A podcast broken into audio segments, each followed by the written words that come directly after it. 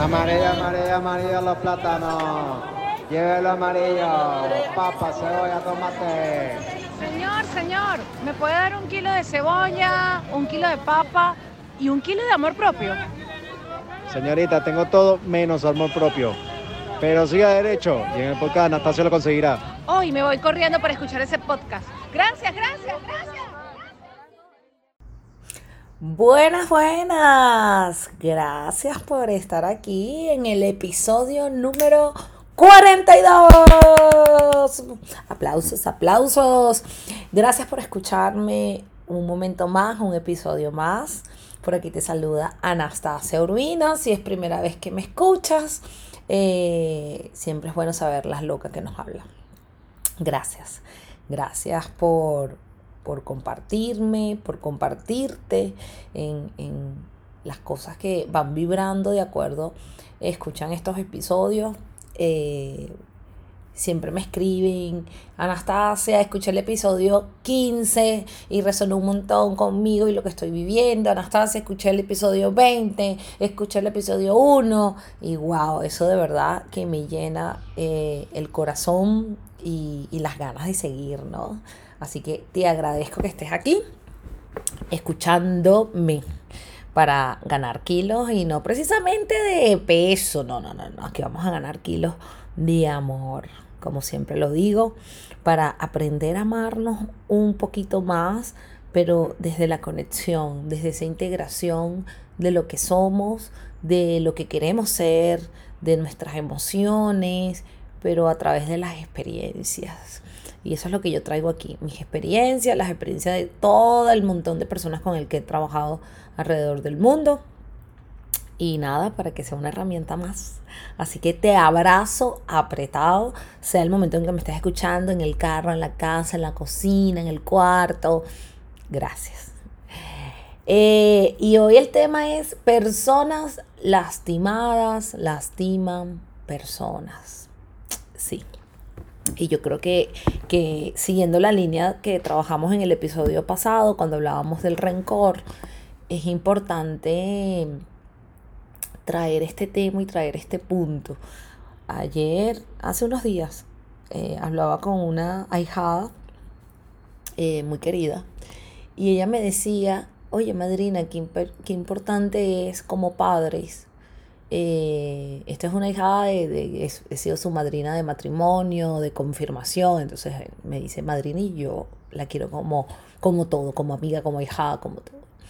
Entonces me decía, madrina, qué importante es como padres eh, acompañar a nuestros hijos, guiar a nuestros hijos desde la liviandad y desde el sanarnos a nosotros con las cosas que nos han sucedido en el pasado. Y ahí empezamos a entrar en varias reflexiones y una de ellas nos llevó a cómo los padres en ese en esas ganas de no querer repetir patrones o de no querer acompañar a los hijos como ellos fueron acompañados, terminamos estando en el extremo contrario. Y voy a poner un ejemplo de esto. Y lo hablaba ese día, ¿no? La mamá o el papá que quizás en su, en su niñez, en su juventud, eh, no tuvieron juegos o no tuvieron muchos juguetes o los que hubiesen creído, entre comillas, que era tener juguetes, ¿sí? Entonces, de padres, yo no te voy a dar un juguete, te voy a dar muchos juguetes, porque yo quiero que tú vivas lo que yo no viví. Pero ese, yo quiero que tú vivas lo que yo no viví, viene desde la rabia, desde la, la, herida de yo no lo tuve y hubiese querido tenerlo, de acuerdo a lo que estaba a mi alrededor y de acuerdo a lo que me comparaba con los otros niños. Entonces me voy al extremo contrario, ahora te lo doy todo y son esos niños que creen que pues tienen que darle todo siempre y van creciendo así, son los adultos que creen que todo el mundo tiene que darles todo siempre. ¿Por qué? Porque pues así me lo hicieron en casa, ¿no? Y, cuando empezamos a analizar, y esto es algo minúsculo, vamos con las cosas más profundas. Y, ese día lo hablábamos, por ejemplo, cuando nuestros padres, eh, de alguna manera, eh, fueron maltratados o, o eran hogares donde había mucha violencia. Y aunque creamos que lo estamos haciendo distinto, te das cuenta que en el vocabulario los padres empiezan de alguna forma también a llevar esa violencia a los hijos. Y son esos sitios o esos, esos hogares donde vemos que los padres son los primeros que se burlan de la sensibilidad que pueda tener un hijo, se burlan de el, el tema de llorar, que lo veo mucho, en padres eh, reprimiendo que los hijos lloren, pero ¿por qué lloras? No llores, eh, te voy a dar un premio si dejas de llorar. O sea, eh, ver el llorar o verme en eso susceptible que estoy sintiendo como algo malo. ¿Sí? Y no, yo voy a hacerlo distinto, pero no lo estamos haciendo distinto. Lo estamos haciendo igual, solamente que lo estamos disfrazando o estamos en el otro lado y al final la herida está allí. Por eso es que es tan importante que como padres podamos revisarnos, vernos, explorarnos, sentirnos. Oye, de verdad cómo lo estoy haciendo y cómo puedo darle lo mejor a mi hijo o a mi hija para que viva lo que quiere vivir y no lo que yo pienso que tiene que vivir, para que viva lo que es su verdad y no la verdad mía o la verdad que ha estado en mi, en mi, en mi descendencia. Entonces, el observarnos va a permitir que podamos dar ese paso. Y esto cuando hablamos de padres e hijos, pero vamos al tema también parejas, que lo he tocado un montón de veces, ¿no? Pero es importante que esto también lo llevemos a las relaciones de pareja.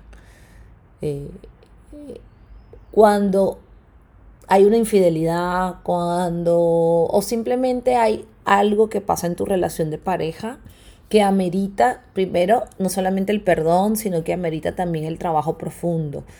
Porque perdonar, y ya esto lo he dicho un montón de veces, pero a veces hay que recordarlo, perdonar no es olvidar. El acto de perdón es un acto diario de acuerdo a la experiencia que se vivió. Porque si no, yo no estoy... Eso de que, ay, ya te perdoné, ya vamos a hacerlo todo otra vez, es el principio, no ha pasado nada, yo te amo, tú me amas, esas son puras pendejadas. A la vuelta de la esquina va a suceder lo mismo. Va a pasar un tiempo y en el momento que ambos estén molestos, van a salir las heridas porque no se trabajaron. Están ahí solamente solapadas, pero van a salir y van a salir porque lo que se tenía que trabajar no se trabajó. Por lo menos en una infidelidad. En una infidelidad se tiene que trabajar un montón de cosas individuales para después trabajarlo como pareja. Y entre esas cosas que se tienen que trabajar individualmente es seguridad, confianza, apego, o sea, es un montón de factores. Entonces esto se está tomando a la ligera. Eh, tú me lastimaste, yo me sentí lastimada por ti y yo voy con todas a lastimar, ¿no? Y son esas historias que escuchamos y yo estoy segura que tú que me estás escuchando eh, te vas a sentir reflejado, reflejada con esto que voy a decir. Cuando escuchamos, o a lo mejor nosotros mismos lo hemos verbalizado en algún momento, ay no, es que de verdad yo ya no confío en los hombres porque es que ya todos son iguales. Y todos, el que no le hace la entrada, la hace a la salida, pero la hace. No, es que ya yo no confío en las mujeres divorciadas, porque es que todas son iguales. Y así, con todo un montón de creencias que empezamos a crear como preceptos de vida, desde esa herida y desde ese sentirnos lastimados.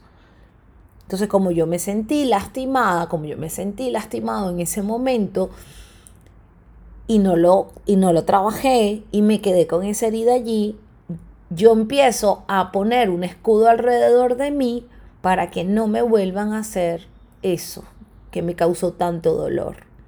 Yo pongo un escudo para que no me vuelvan a meter la espada por, por el pecho o por atrás, ¿no? O por la, o por la espalda, que también pasa. Entonces empiezo a, llenarme con escudos, escudos, escudos. Y esos escudos, cuando yo me relaciono con las otras personas, no son más que bombas, espadas que le lanzo al otro, porque es que a mí no me lo vuelven a hacer. ¿Sí? ¿Lo ves? Y por eso hablaba con las relaciones a hijos, pero esto aplica con las relaciones a hijos, padres, hermanos, amigos, eh, pareja. Esto aplica en todo. Empezamos a lastimar de acuerdo a esas heridas, de acuerdo a eso que me tocó vivir, a eso que elegí vivir, de acuerdo a esas experiencias no trabajadas, no transformadas, se convierten en el arma más poderosa que podamos tener para lastimar. Y esto puede ser consciente y la mayor de las veces es inconsciente. No somos conscientes de esto. No somos conscientes que estamos lastimando al otro, que de hecho puede ser que lo amamos, pero lo estamos lastimando, porque yo en mi inconsciente, como yo no me trabajé, como yo no trabajé aquello de, ese, de esa experiencia pasada, entonces yo pienso que esta es la forma de hacer las cosas. Y esa forma de hacer las cosas es justamente lo que nos está llevando a lastimar a las personas. Y aquí entra mucho el tema de la energía femenina y masculina. A mí me pasó en una época de mi vida, tenía un trabajo. Eh, bueno, ya saben que la gente que ha escuchado mis episodios anteriores sabe que nada más he tenido dos trabajos en mi vida. Pero tuve un trabajo donde tenía una jefa muy, muy, muy inteligente, conectada. De hecho, la admiraba y la admiro mucho. Eh, aunque hayamos tenido nuestras discusiones, pero yo me acuerdo que yo me relacionaba con ella desde la sombra de mi energía masculina y, la sombra de mi energía femenina. Yo no me relacionaba con ella desde mi luz y, desde la luz de mi energía femenina en armonía. ¿Por qué? Porque eh, llegó un momento en que en lugar de admirarla, lo que hacía era competir con ella. Y en ese competir, pues lastimaba. Pero cuando yo lastimaba de forma inconsciente, a quien estaba lastimando era a mí. Y en esa pelea interna que tenía con mi parte femenina. Entonces fíjense cómo una cosa que a simple vista se puede ver como que, ah, no, es con la otra persona, no tiene nada que ver con la otra persona. Tiene que ver con nosotros, con el cómo nos estamos relacionando internamente con nuestras energías. Y de hecho por eso hice un episodio que si no lo has escuchado te invito a que lo escuches. Eh, episodios anteriores yo hablo de, la importancia de tener la energía femenina y la energía masculina en balance. Eh, creo que es el episodio que estaba de moda con el tema de Shakira y le puse algo así como lloramos, facturamos, algo así. Pero en ese episodio hablo de estas energías y, la importancia de tenerlas en equilibrio. Entonces, al yo tener esta, esta energía en, ese desequilibrio, pues yo me relacionaba con ella desde allí, desde una competencia, de, en vez de simplemente poder absorber y, y acompañarme en esa energía de, del dar y recibir. Entonces, cuando nosotros hacemos conscientes las cosas, yo lo hice consciente quizás un poco tarde, nos damos cuenta de cómo podemos lastimar a las otras personas. Pero si nosotros no hacemos conciencia de esto, de lo que estamos internamente teniendo que trascender, no va a pasar nada.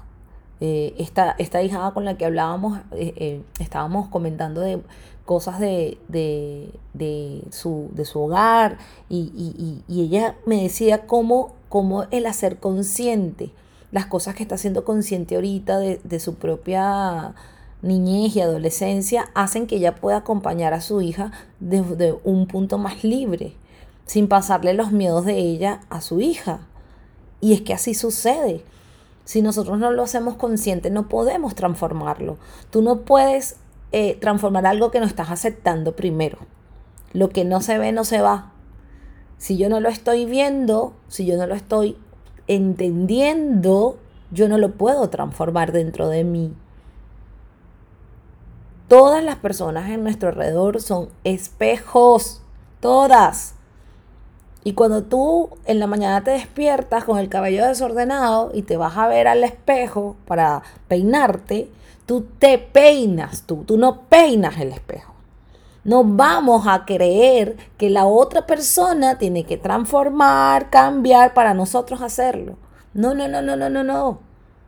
No peinamos el espejo, nos peinamos nosotros. Entonces, ay, ¿qué, me, ¿qué es eso que me choca? ¿Qué es eso que me causa fastidio? ¿Qué es eso que me da, que me ve, que me refleja todos los días? Sobre todo en las parejas. Las parejas son nuestros primeros espejos.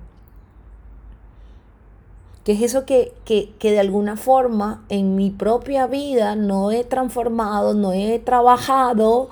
Y lo estoy llevando a mi pareja cada día y lo estoy reflejando en mi pareja cada día y estoy lanzando la espada a mi pareja o a la persona que tengo a mi alrededor cada día.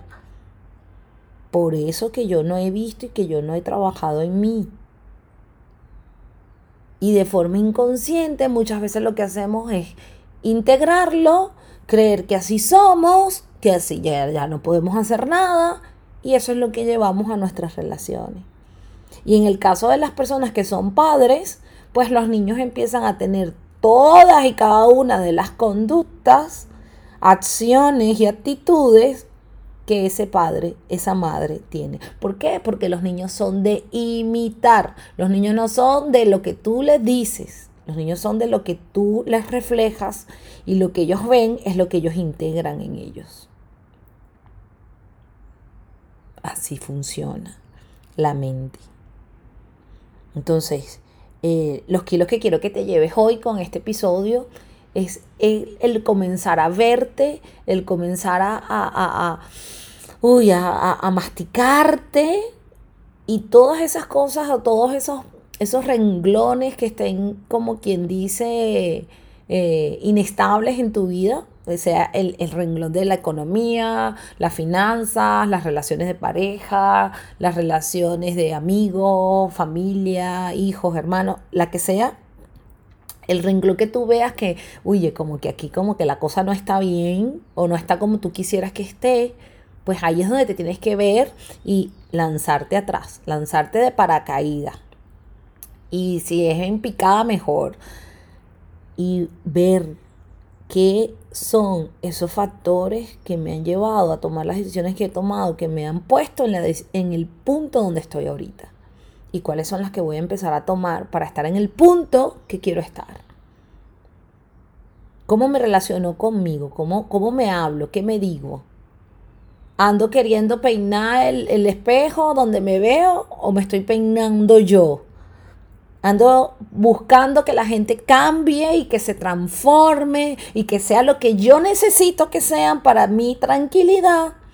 O ando yo transformando y cambiando lo que tengo que cambiar en mí para que los espejos simplemente los vea de una forma diferente. Ah, explosión de cabeza, ¿no? Entonces, ¿qué es? ¿Cómo nos estamos revisando? ¿Cómo nos estamos explorando? A los que son padres, Observa a tu hijo, observa las cosas que dice, las acciones que tiene, porque todo eso que eh, las acciones que tú le estás, mira, y esta es una clave facilita para los padres.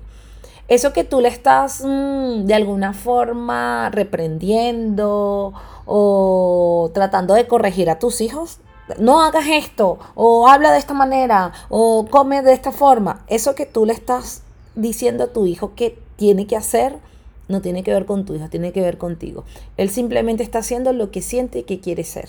Cuando él no quiere comer es porque no quiere comer. Cuando él quiere llorar y tú le dices no llore, eres tú el que no quiere llorar. Eres tú el que no quiere hacerse ver sensible ante ese hijo. ¿Lo ves? Entonces, ¿Qué son esas cosas que tú le estás diciendo? No, no, prohibiendo, eh, buscando que te obedezca, porque todas esas cosas son las que dentro de ti no se están trabajando. Y el niño te lo está mostrando porque es un espejo. Y los niños son también nuestros primeros espejos. Eh, los adultos creemos que nosotros tenemos que enseñarle a los niños, cuando es todo lo contrario. Nosotros aprendemos de los niños. Entonces, obsérvate allí. Los que tienen pareja, obsérvate en tu pareja. Cuando ves a tu pareja, una vez una amiga me decía, no es que cada vez que lo veo me dan ganas como de matarlo. Ajá, ¿cuántas veces te has querido matar a ti misma? ¿Qué es eso que él te está reflejando que tú no quieres ver, que tú no quieres observar, que tú no quieres transformar? Nunca tiene que ver con el afuera. Siempre es adentro. Siempre es dentro de nosotros, dentro de nuestro corazón, de nuestras emociones. Las emociones son eh, esas alarmas que te van indicando, epa, cómo lo estás haciendo, para dónde vas con lo que estás haciendo. Dejamos de lastimar cuando nos hacemos conscientes, cuando nos vemos todos los días en ese accionar ante las otras personas y ante nosotros mismos. En ese momento dejamos de lastimar. Entonces vamos a, aceptar, aceptar que hemos lastimado, Uf, yo eh, no sé en cuántas acciones, pues siempre lastimé en algún momento a, muchas personas, entonces vamos a aceptarlo, vamos a aceptarlo que nos hemos convertido en lastimadores profesionales. Y después de aceptar, ah, bueno, sí, mira, como, como, lo que no se ve no se va. ¿Cómo voy a hacer para, que, para no seguirlo haciendo, no? Yo creo que ese es el, ese es el, el paso, el gran paso de los valientes. Entonces, hazlo, revísalo, explóralo, lleva estas palabras, intégralas en ti. Como siempre digo en todos estos episodios, en todo lo que entrego, digo, eso no es mío, es tuyo, si, si, si está resonando en ti. Son tus palabras si están llegando a ti. Si tú sientes que, epa, esto sí me hizo clic, entonces hazlas tuyas, intégralas en tu día a día. Bueno, te invito a que por favor vayas a mis redes sociales y veas todo lo maravilloso que siempre comparto por allí. Arroba Anastasia Urbina en Instagram, en Facebook. Comparto, me comparto, me comparto, comparto no solamente las cosas eh, que hago a, nivel, digámoslo, profesional, sino que me comparto allí con todo, con lo que siento y con lo que me provoca eh, compartir. Así que ahí están abiertas mis redes siempre para todas, para todos. Gracias por estar aquí. Recuerda que puedes entrar también a mi página web donde hay mucha información de valor, www.anastasiurbina.com. Por favor, deja tus estrellas si me estás escuchando por Spotify, puedes dejar estrellitas o en Apple Podcast, dependiendo de la plataforma que me estés escuchando, pero deja tus estrellas, deja una reseña, comparte este episodio con mujeres, con hombres que tú sepas que le pueda hacer eh, algo, una, usarlo como una herramienta en su vida para cualquier eh, cosa que esté atravesando, porque así nos multiplicamos todos. Yo estoy abierta a entregar y tú estás abierta, abierto a recibir. Entonces recibe y entrega también. Ese es el ciclo perfecto de la abundancia. ¿Ok? Gracias por estar aquí, gracias por escucharme y nos escuchamos en un próximo episodio de un kilo de amor propio. Sí. Gracias, te abrazo apretado.